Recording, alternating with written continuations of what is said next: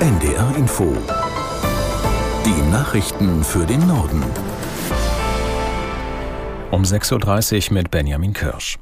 Die vom Thüringer Landtag beschlossene Absenkung der Grunderwerbssteuer hat eine bundesweite Diskussion über den Umgang mit der AfD ausgelöst. Die oppositionelle CDU hatte ihren Gesetzentwurf mit Hilfe der rechtsextremen Partei sowie der FDP durchs Parlament gebracht. Die AfD feierte den Beschluss als Sieg. Aus Berlin Bianca Schwarz. AfD-Chefin Alice Weidel schrieb am Abend auf Ex, früher Twitter, Merz Brandmauer ist Geschichte und Thüringen erst der Anfang. Der CDU-Vorsitzende Friedrich Merz hatte erst im Sommer mehrfach betont, die sogenannte Brandmauer der CDU zur AfD stehe. Es werde keine Zusammenarbeit mit ihr geben. Zu den Vorgängen in Thüringen sagte er aber schon vor der Abstimmung gestern Nachmittag, wir machen das, was wir in den Landtagen wie auch im Deutschen Bundestag diskutieren, nicht von anderen Fraktionen abhängig. Der SPD-Vorsitzende Lars Klingbeil meinte daraufhin, CDU und AfD hätten sich in Thüringen gemeinsam auf den Weg gemacht. Man habe die AfD ins Boot geholt, obwohl es klare Angebote von anderen Parteien gab, um auf die Zusammenarbeit mit der AfD zu verzichten. Dass die Union sich anders entschieden habe, bedeutet für Klingbeil, dass die Brandmauer nicht mehr existiert. Dem Autohersteller Mercedes-Benz droht neuer Ärger um seine Dieselmodelle. Nach Informationen von BR und Spiegel verlangt das Kraftfahrtbundesamt Aufklärung wegen kritischer und mutmaßlich unzulässiger Abschalteinrichtungen in einem EU6-Motor. Die Behörde schließt auch eine Stilllegung von Fahrzeugen als letzte Konsequenz nicht aus. Aus München Arne Meyer Fünffinger. In dem Schreiben an Mercedes-Benz von Anfang Juli listet das Kraftfahrtbundesamt kurz KBA drei Abschalteinrichtungen auf, die es als kritisch bzw. unzulässig bewertet. Gefunden hat sie das KBA bei Untersuchungen eines Dieselmotors vom Typ OM642, verbaut in einer Euro 6 E-Klasse. Bei einer der entdeckten Abschalteinrichtungen funktioniert die Abgasreinigungsanlage des Fahrzeugs nur in einem bestimmten Außentemperaturbereich. Solche sogenannten Thermofenster hat hat der Europäische Gerichtshof im vergangenen Jahr für nicht zulässig erklärt. Das KBA hat den Hersteller aufgefordert, bis Ende Juli, Zitat, geeignete Abhilfemaßnahmen mitzuteilen. Nach BR und Spiegelinformationen hat der Konzern eine Fristverlängerung erreicht. Die Klimaschutzbewegung Fridays for Future ruft für heute zu einem weiteren globalen Klimastreik auf. In Deutschland haben die Initiatoren Aktionen in mehr als 200 Orten angekündigt. In Berlin ist ein Demonstrationszug vom Brandenburger Tor zum Regierungsviertel geplant. Zu den Forderungen der Bewegung gehören eine Verschärfung des Klimaschutzgesetzes, höhere Investitionen in den Bahn- und Busverkehr sowie ein Ende fossiler Subventionen.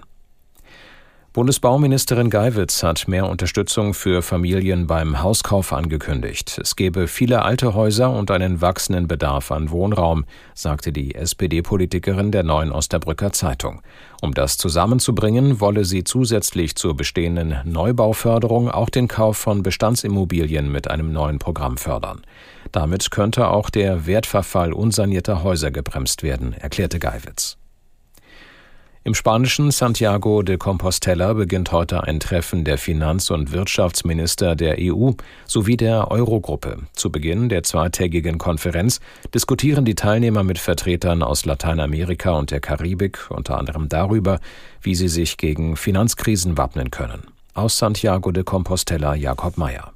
Morgen sind die 27 EU-Ministerinnen und Minister unter sich, um Europas schwierige Wirtschaftslage zu besprechen. Brüssel rechnet erst im kommenden Jahr mit stärker steigendem Wachstum und mit nur langsam sinkender Inflation. Die Ministerrunde berät voraussichtlich auch über die neue Leitung der Europäischen Investitionsbank. Zu den Kandidatinnen zählen die Spanierin Calvino und Kommissionsvize Margrethe Vestager. Eine erste Hilfslieferung des Technischen Hilfswerks für die Überschwemmungsopfer ist in Libyen eingetroffen. Zwei Bundeswehrflugzeuge brachten 30 Tonnen Material nach Benghazi, vor allem Zelte, Feldbetten, Wasserfilter und 80 Stromgeneratoren. Auch das UN-Welternährungsprogramm hat mit der Versorgung tausender Familien begonnen. Nach Angaben der Hilfsorganisation Roter Halbmond ist die Zahl der Toten in der Stadt Darna auf mindestens 11.300 gestiegen. Mehr als 10.000 Menschen werden noch vermisst.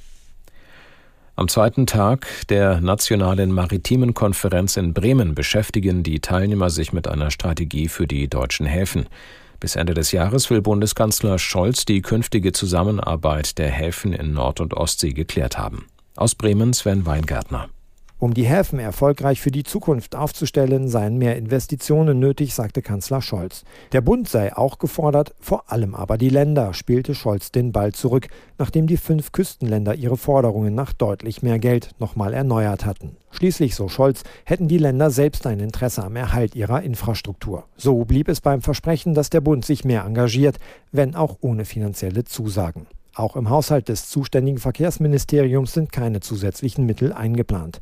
Lediglich Wirtschaftsminister Habeck bot an, konkrete Projekte zur Energieinfrastruktur zu bezuschussen. Er wisse aber, dass das nicht das sei, was die Hafenminister sich wünschten. Deutschland ist dem internationalen Weltraumabkommen Artemis Accords beigetreten. In Washington wurde eine entsprechende Erklärung unterzeichnet. Das Artemis-Programm hat das Ziel, bis 2027 wieder mit Astronauten auf dem Mond zu landen. Außerdem gibt es Pläne, auf der Mondoberfläche Teststrecken für Raumfahrzeuge einzurichten. Zu Artemis gehören knapp 30 Staaten und mehrere Privatunternehmen. Koordiniert wird es von den USA. Das waren die Nachrichten.